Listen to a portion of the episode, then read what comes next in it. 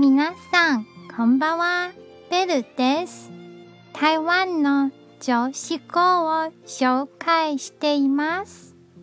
今日の言葉はこちらです。人生は将棋の一局のようなものです。なので、積極的な手順を多くするべきです。消極的な手筋は少なくするべきです。これが少しでも遊べの力になれば嬉しいです。